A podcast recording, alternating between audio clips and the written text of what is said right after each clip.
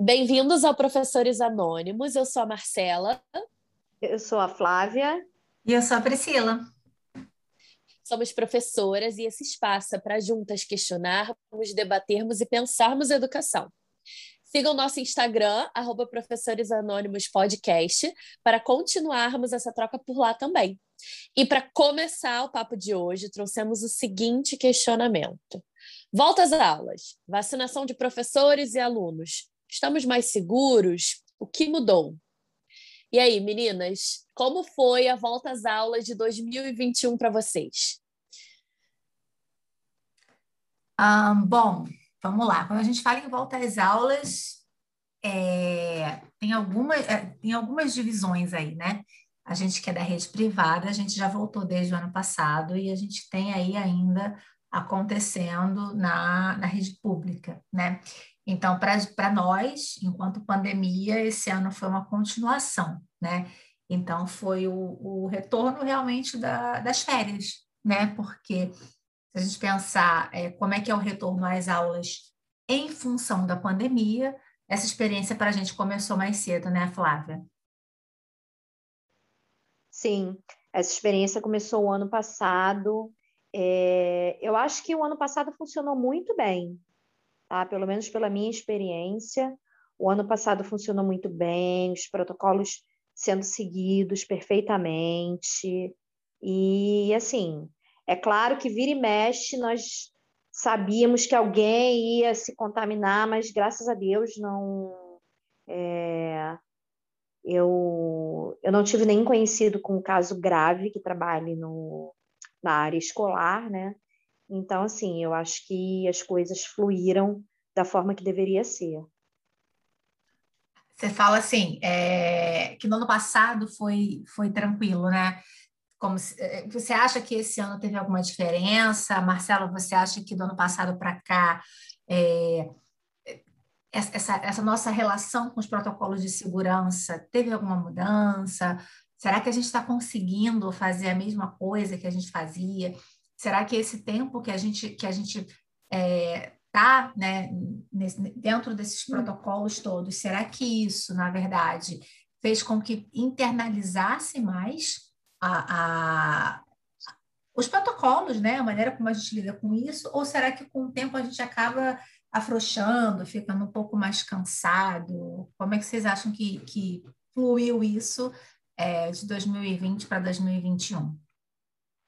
A minha visão, assim, é que ano passado, quando nós voltamos, nós não tínhamos vacina.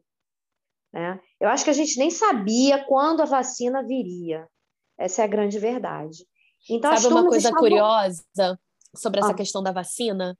Aí, exatamente ah. um ano atrás, julho do ano passado, se não me engano, 19 de julho do ano passado, eu postei uma reportagem nas redes sociais falando, né, os, os grandes, as grandes empresas, é, mídias, falando que a gente não esperasse vacina nem até o início desse ano. Não é curioso? Então, realmente, a gente não tinha nenhuma perspectiva de imunização contra a Covid, né?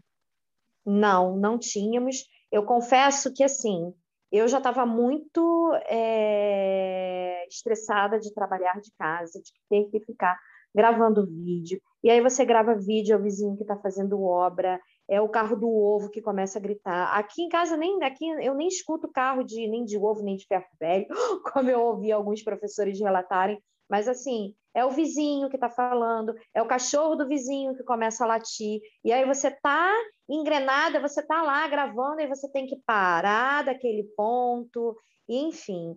É, fora a pressão, eu acho que eu gravava numa, numa média de 10 vídeos por semana. Então, quando, quando nós voltamos para o presencial, eu dei aquela respirada meio que aliviada, mas assim, com um pouco de medo, porque eu não sabia como é que as coisas iam se desenrolar, né? E, na verdade, o ano passado eu confesso que foi bem tranquilo. É, assim, bem tranquilo em termos, né?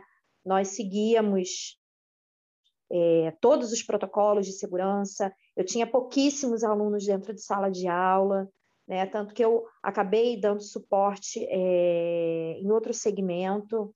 Então, assim, eu acho que as coisas transcorreram de uma forma fluida, porque as escolas, é, presencialmente, elas receberam um número de alunos muito reduzido, tá? Coisa que esse ano foi totalmente diferente, tá?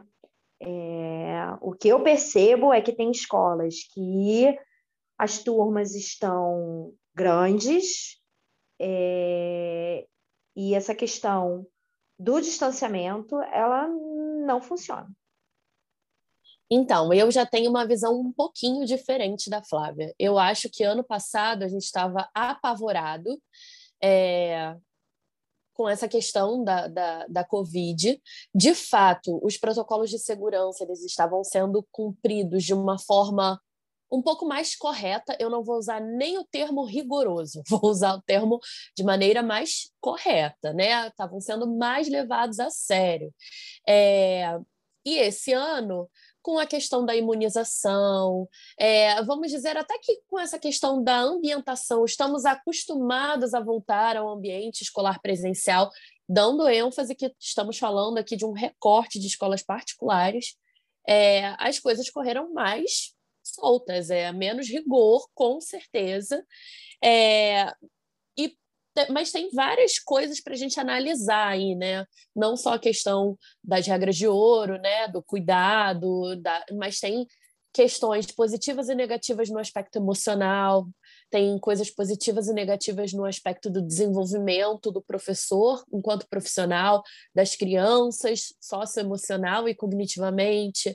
Eu acho que se a gente for fazer uma, um comparativo, esse ano as coisas estão fluindo de maneira mais é, automática, talvez. As coisas estão fluindo de maneira mais eficaz, mas com a questão da doença, em relação à contenção da pandemia, eu acho que as coisas não estão sendo tão levadas a sério. Isso porque estamos falando de escolas da rede é, privada, que é o nosso ambiente, o ambiente dos nossos colegas, dos nossos amigos. Diga, Priscila. É, então, eu acho que eu tenho uma sensação nesse sentido também, né? Eu acho que a gente acaba se acostumando, né? É, com tudo.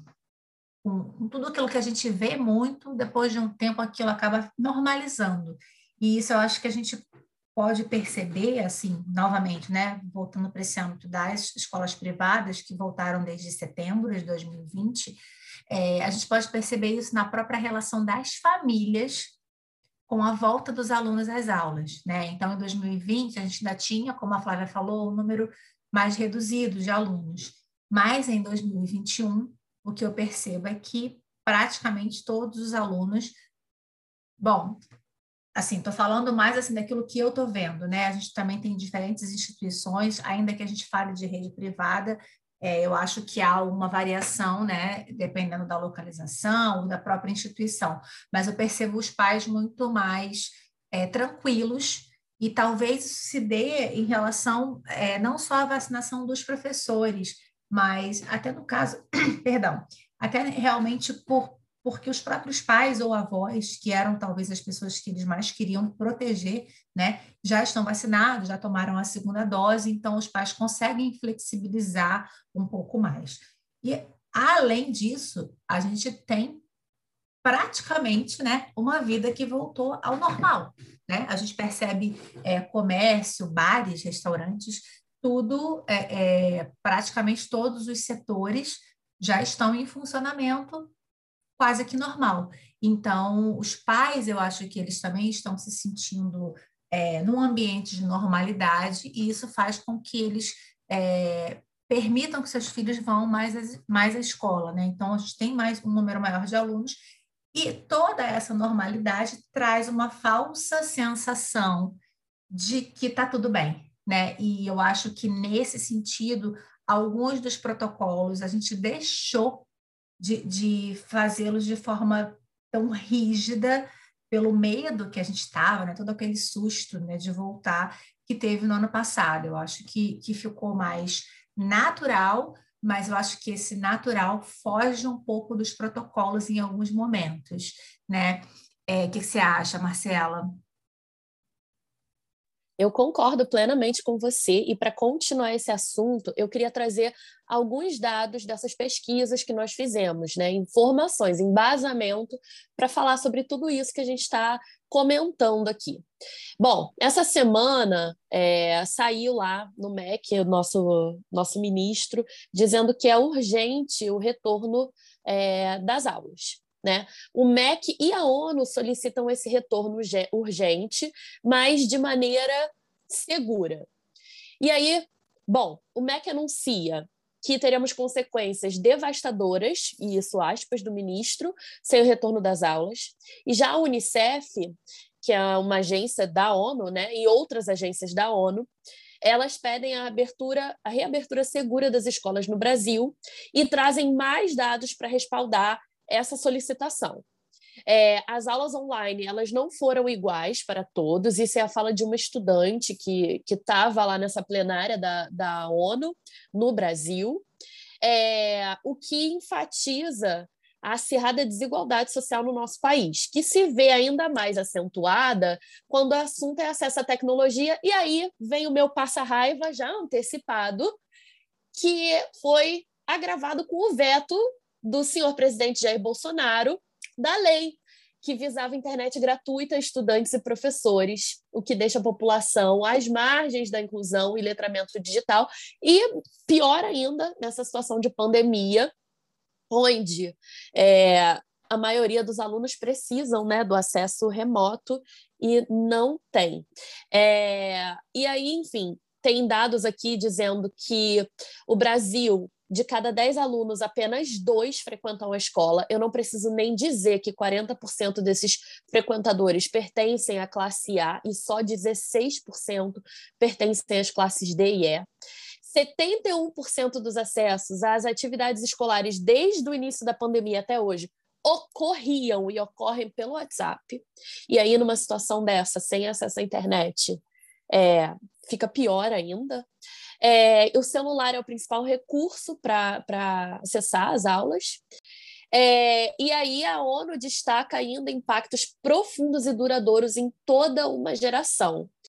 E contrapõe o governo Bolsonaro ao reforçar a importância da existência de leis que garantam acesso à internet e aos mais vulneráveis. Então, é, minha pergunta para vocês, para a gente aqui pensar, é o seguinte: o que vocês pensam dessa solicitação urgente do, do, retorno às aulas e se é possível fazer de maneira segura, se vocês acreditam nisso. Ah, é, são tantos aspectos né, a serem avaliados. A gente está falando aqui de, de, um retorno que já aconteceu em setembro para rede particular. É, e na rede pública, a gente não sabe, qual, é, porque eles falam de uma volta segura né? Mas a gente sabe que a própria recomendação, os próprios dados que o MEC apresenta, a, a, o, o, protocolo que eles colocam, ele é muito vago, né? Ele é muito aberto. Então, é, é, será que, que as escolas públicas, será que, que a gente tem condição de oferecer toda essa estrutura que na rede privada a gente sabe que tem? Por outro lado, é, a gente está realmente aumentando de maneira absurda essa, essas diferenças sociais, é, é, de uma forma que realmente não tem como recuperar. Então, essa diferença está sendo agravada, né, como já era previsto, e a gente pode ver isso pelos próprios, pelas inscrições do Enem desse ano, né?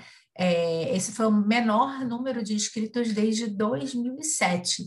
Então, pouco mais de 4 milhões de estudantes se inscreveram para o Enem em 2021. Esse número é 34% menor do que no ano passado, que foi o primeiro ano da pandemia, e que já tinha sido um número reduzido. Né? E as causas para essa diminuição nas inscrições são os alunos que não tiveram é, é, esse retorno às aulas garantido, não se sentem seguros. Ah, alguns deles precisaram é, é se dedicar a outras atividades né, para ajudar no sustento da família e os estudos ficaram de lado. Né? Então, é, é, é, os impactos eles são muito grandes. Então, é, nós estamos em julho de 2021 e esse debate ele ainda é um debate muito complexo. Existem muitas questões envolvidas, mas é, realmente me preocupa demais é, o agravamento dessa situação é, social, né, desse, desse distanciamento que a gente tem, que já é tão grande no Brasil. Então, esse é um ponto que, que é, é realmente muito preocupante. Sim, eu concordo com você, Priscila. Eu acho é um gap assim absurdo e eu sinceramente não sei que ações o Ministério da Educação pretende tomar para tentar minimizar essa situação. Né? E quando a gente, é, é, voltando né, à questão da, da volta às aulas, o que, o, o que me faz. É, é, eu fico pensando no seguinte: como vai ser essa volta às aulas? Porque, por exemplo, eu, eu trabalho em duas escolas privadas, né? Então, nas duas, eu recebi um treinamento. Por quê? Porque numa delas, inclusive, os protocolos eles iam além das regras de ouro determinadas pelo Ministério da Saúde, né? Então, assim, nós recebemos treinamento sobre isso. É, como isso vai acontecer na, na rede pública, né? O, as escolas elas, elas vão ter todos os recursos necessários para que elas possam fazer frente realmente, verdadeiramente, e, e trabalharem de forma segura nesse contexto. São essas as minhas, são esses os meus questionamentos, né? Porque tem que voltar, concordo, mas a gente está voltando num contexto bastante diferente do que era antes, né? E aí, como é que isso vai ser? Flávia, eu concordo com você que as aulas precisam retornar. É, a ONU ela fez é, uma lista é, das razões para essa urgência da reabertura das escolas. Eu vou elencar os que eu considerei aqui mais importantes. Insegurança alimentar. A gente sabe que muitas crianças vão para a escola para se alimentar, porque em casa não tem comida. O aumento do índice da violência doméstica, que a gente sabe que acontece com os adultos, mas também acontecem com crianças e adolescentes, e quando eles estão na escola, é, esse índice diminui consideravelmente. A perda do vínculo com a escola, que pode acarretar em evasão escolar. Então, pessoas que não concluem o, a educação básica é, e o aumento das questões é, emocionais e psicológicas, como ansiedade, depressão e, inclusive, o suicídio. E aí você estava falando que você não sabe como poderia ser essa maneira segura de retornar, e eu acho ótimo, porque eu também não sei. Eu não sei se a Priscila tem certeza, mas eu acho que a gente não está aqui para vir com respostas, é para a gente refletir mesmo sobre isso.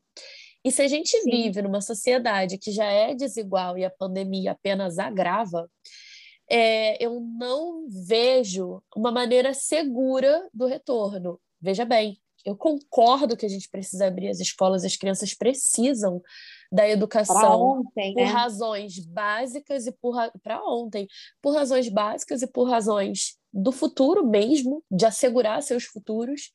É, mas e a, e a vida deles nesse momento? E a vida de toda a comunidade escolar nesse momento? Que futuro a gente vai assegurar se a gente corre o risco de né, ter uma, uma, uma série é, pandemia, ainda mais séria pandemia agora no presente.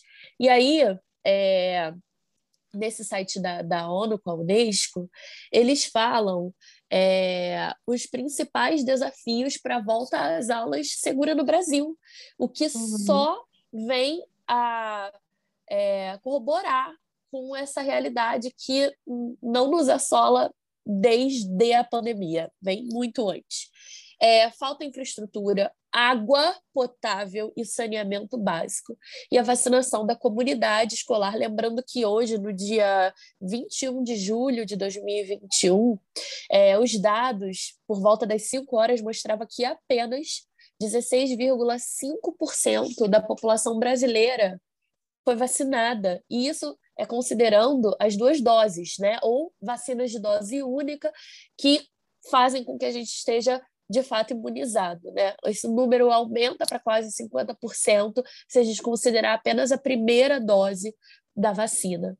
E aí, a Unesco né, destaca como conduta de segurança é, distanciamento, arejar as salas, desinfetar os ambientes, o uso de máscara, higiene das mãos e, além disso, agilizar o processo de vacinação que é, a gente vê um esforço de alguns estados né, desse, desse processo uhum. mais acelerado, mas isso, não é uma realidade para todo o país. A gente vê que países, que estados ainda estão é, com número de contaminação e óbitos crescendo, a maioria do nosso país já está numa escala estável, vamos dizer assim. Então, eu acho que a gente precisa realmente refletir sobre esse assunto, né? É, é botar na balança. E aí? O que, que vocês acham? Sim, os adolescentes de 12 a 17 anos receberão a primeira dose a partir de, do início de setembro aqui no Rio de Janeiro. Né? Rio e São já. Paulo já estão prevendo a vacinação de adolescentes é. até 12 anos. Sim, é, aqui no Rio, eu acho que eles, pela última, na última vez que eu vi o calendário, deu uma antecipada, acho que de uma semana. A minha expectativa, sinceramente, é que antecipe mais um pouco. Eu não vejo a hora da minha filha receber a primeira dose e ela, idem, também não vê a hora. Então, assim, é, abaixo dos, dos 12 anos, a gente, eu não sei se eu acho que lá fora tem alguns estudos, mas não se fala nisso ainda aqui no, no Brasil. Pelo menos eu não li essa informação em lugar nenhum. Não sei se vocês já tiveram a chance de ler alguma coisa. Não, o que eu tenho acompanhado lá fora é que muitos países já começaram né, com, com a imunização avançada, muitos países já reabriram o comércio, já reabriram as escolas, uhum. é, alguns países já é, autorizam é, que a população não utilize mais as máscaras de maneira obrigatória. Outros países, uhum. você pode não usar máscara, mas, por exemplo, em transporte público, ambiente fechado, é obrigatório o uso de máscara. É, mas a gente também já tem relatos e registros de países que precisaram voltar atrás das medidas de proteção, porque vem é, aumento tem novas cepas do vírus, né? E aí volta a contaminação, e aí precisa entrar em lockdown novamente. É, então, é, é, esse o processo da, da escola, no meu ver, eu acho que a educação que não é híbrida, aprendi um termo hoje maravilhoso, high flex. A educação high flex, ela veio para ficar. É, e, a, e o governo ele precisa viabilizar viabilizar para a gente não ter consequências sociais tão graves e não colocar a nossa vida em risco. A nossa vida, eu digo, toda a comunidade escolar. Isso inclui uhum. professor, diretor, coordenador, é, as merendeiras, a equipe de serviços gerais, os monitores, os inspetores, os alunos, suas famílias, é, a pessoa que faz a condução, o transporte escolar. Olha quanta gente está envolvida. Então, no meu ver, o essencial é viabilizar essa nova é, realidade, né? Que a gente uhum. não sabe por quanto tempo vai ficar. É, a pergunta é: o governo quer? Está o governo vai fazer? interessado, né? É, esse é, é, um, é um problema, né? Muito, muito sério. A gente não tem, infelizmente, uma, uma gestão é, federal para lidar com, com, todas as questões relativas à, à pandemia e principalmente no que tange à educação, né? É, enfim, bem complicado. É, a minha questão é. é que eu não vejo prática entendeu? A gente, eu vejo muito fala, fala, tem que fazer isso, tem que fazer aquilo, mas eu não vejo mão na massa, não vejo preparação para que as coisas aconteçam. Talvez seja uma questão de interesse, né? Talvez, ou muito provavelmente. Isso seja uma questão de interesse. Né? Desinteresse, falou tudo. E não é de hoje, não, não é esse o único governo que não tem o interesse em nem só no Brasil, né? Que não tem o interesse em investir em educação, cultura, ciência, pesquisa. A gente sabe disso, isso é uma realidade triste, mas é uma realidade é, por, pelo mundo todo. E nós somos privilegiadíssimas, nós já tomamos a primeira dose da vacina, a segunda dose está marcada para o dia 1 de setembro. Como é que vocês estão se sentindo aí? Indo para a escola, já vacinados, vacinadas? É, a vida? Eu quero a segunda dose. Eu já quero a segunda. A minha segunda dose vai ser no dia do meu aniversário. Dá licença. Ai, que Melhor luxo! Presente. Melhor presente. Maravilhosa! Não há. Ai, gente, estou louca por esse momento. Não aguento mais toda essa situação. E, e... ai, gente, era tão bom quando a gente Doida podia abraçar. virar jacaré logo, gente, porque ai, a transformação só começou. Eu tô louca para abraçar as crianças, a gente não. Ai, que situação horrível! E às vezes tem pequenas questões do dia a dia, né? A gente percebe que a criança está diferente, que tem algum problema. E, e, outro dia eu tinha uma aluna que estava muito é, é, é, perceptivelmente estranha, né? Era uma questão emocional, ela estava com um problema e tudo. E aí eu conversei com ela, ela começou a chorar. Gente, acaba logo isso. A gente precisa estar vacinado para poder acolher, literalmente pegar no colo e, e, fazer esse papel, porque o nosso papel não é só transferir conteúdo, isso é só uma pequena parte né, do que, do, do que a gente precisa fazer. Maravilhosa a sua fala, Priscila. Realmente, é, nosso papel vai muito, muito além de só entrar na sala de aula e ensinar português, matemática, história, geografia, física, filosofia, é, é acolhimento, é colo, é desenvolvimento socioemocional, não, não é só aprender matéria. E mas mesmo assim, mesmo com a segunda dose, metamorfose completa, todas virando cuca, é, a gente tem que lembrar, tá tendo uh! aí uma, uma massificação de, de propaganda, é, de um esforço, eu acho, muito mais estadual, né, municipal, é, de que ainda assim é preciso continuar tomando todas as medidas de, de segurança, né? Continuar usar Certamente. Continuar usando máscara, continuar lavando as mãos, manter o distanciamento, evitar aglomeração. E vale lembrar, gente, que a vacina ela não imuniza 100% nosso organismo. Não quer dizer que a gente vai ser invencível contra o corona, né? Ai, não vou pegar corona agora que eu tomei as duas doses. Não é isso, mas diminui consideravelmente é, a possibilidade de uma necessidade né, de hospitalização e óbitos, então isso já é um grandíssimo presente. É... Sim, vale ressaltar, Marcela, que não só essas vacinas é, para Covid, mas qualquer vacina, ela não impede você, ela não impede o indivíduo de adoecer. Ela consegue ajudar, se, se ainda assim a pessoa for contaminada, ela consegue minimizar os efeitos daquela contaminação.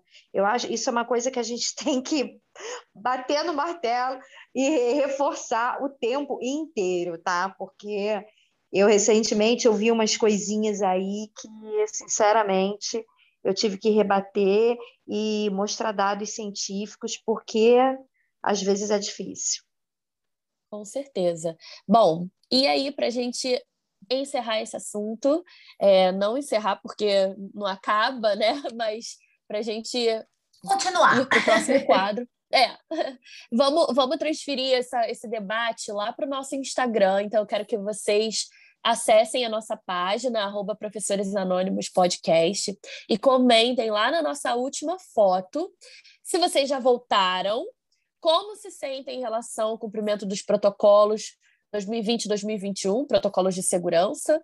É, e se vocês ainda não voltaram, vocês se sentem seguros em retornar nesse momento? O que, que vocês acham que é necessário é, para um retorno seguro? Perfeito, maravilhoso. A gente espera vocês, esses comentários lá. Vamos continuar esse debate, como a Marcela falou, não termina aqui, né? Nunca. Nosso objetivo não é fechar nada. e aí, para fechar, com chave de ouro o episódio de hoje, não essa discussão. A gente tem o prêmio Paulo Freire, que eu estava morrendo de saudade, porque educação também é sobre compartilhar. Só é, é. E esse é aquele momento, só é, né? Esse é aquele momento que a gente traz dicas muito legais desse mundo da educação. E aí, meninas, vocês têm alguma indicação?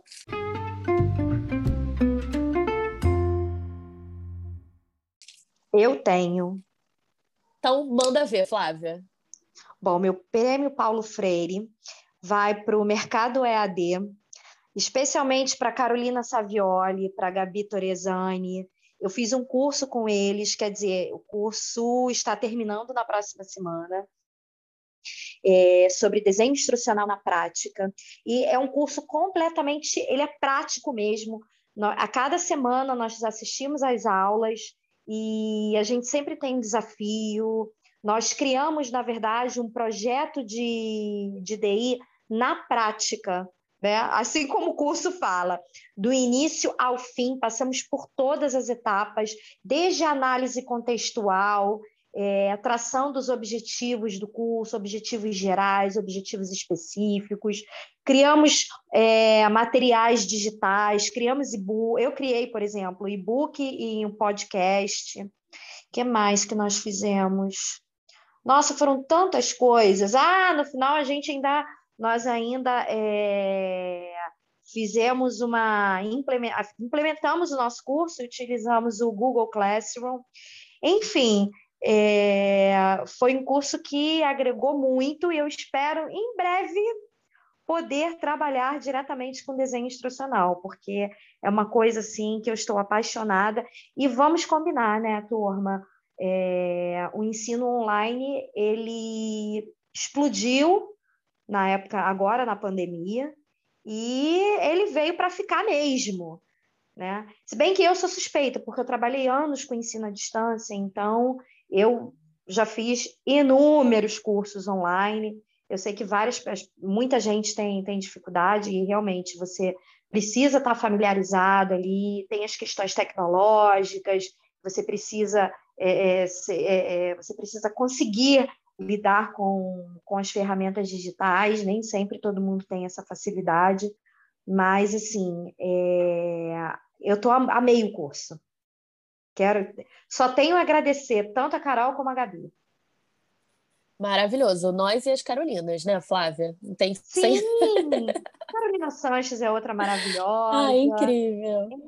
Incrível. E essa sua, sua descrição aí do curso, ela é o perfeito casamento de engajamento, motivação e participação, que é uma coisa que vem sendo muito, muito, muito falada, né? Arrasou. A, a gente, gente vai deixar links para quem tiver curiosidade, para quem quiser tiver interesse, ir lá e dar uma olhadinha também. Isso, isso. E, e o meu prêmio Paulo Freire vai para um perfil no Instagram. É, e aí é uma coisa para quem tem o domínio da língua inglesa. Se chama, é, o arroba é Good Morning Miss Foster.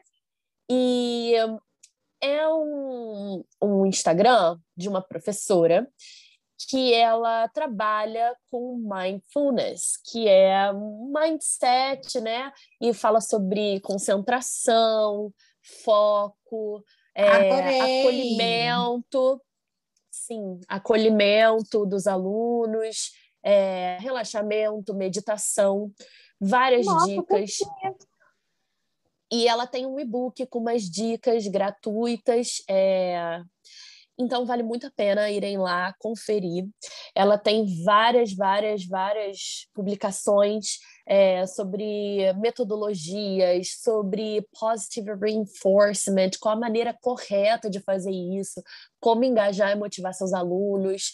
E eu tenho aplicado algumas das dicas delas nas minhas aulas é, sobre meditação e respiração. E eu tenho visto um resultado muito, muito, muito positivo. Um casamento de várias ferramentas que a gente tem disponíveis na sala de aula, os alunos estão gostando. E como eu dou aula no turno da tarde, eles já estão na escola desde de manhã, às vezes eles estão agitados ou cansados. E aquele momento de concentração ali, de se desligar de tudo que está acontecendo e focar na, no nosso exercício, um exercício de meditação, de respiração, tem ajudado muito eles a se concentrarem na aula, a descansarem um pouco, a relaxarem, a estarem com um pouco mais de energia e, e engajamento na aula. Tem sido muito bacana. Maravilhoso, adorei. Você vai deixar o arroba lá, né, para todo mundo seguir. Com certeza. E é isso, gente. Estamos acabando o nosso episódio de retorno e nós nos vemos daqui a 15 dias. Ah, essa é uma mudança importante. A nossa segunda temporada vai contar com dois episódios quinzenais, então nos vemos daqui a 15 dias. Então nós nos vemos daqui a 15 dias nas principais plataformas de streaming de áudio. E é isso. Um beijo e até lá. Até lá, pessoal.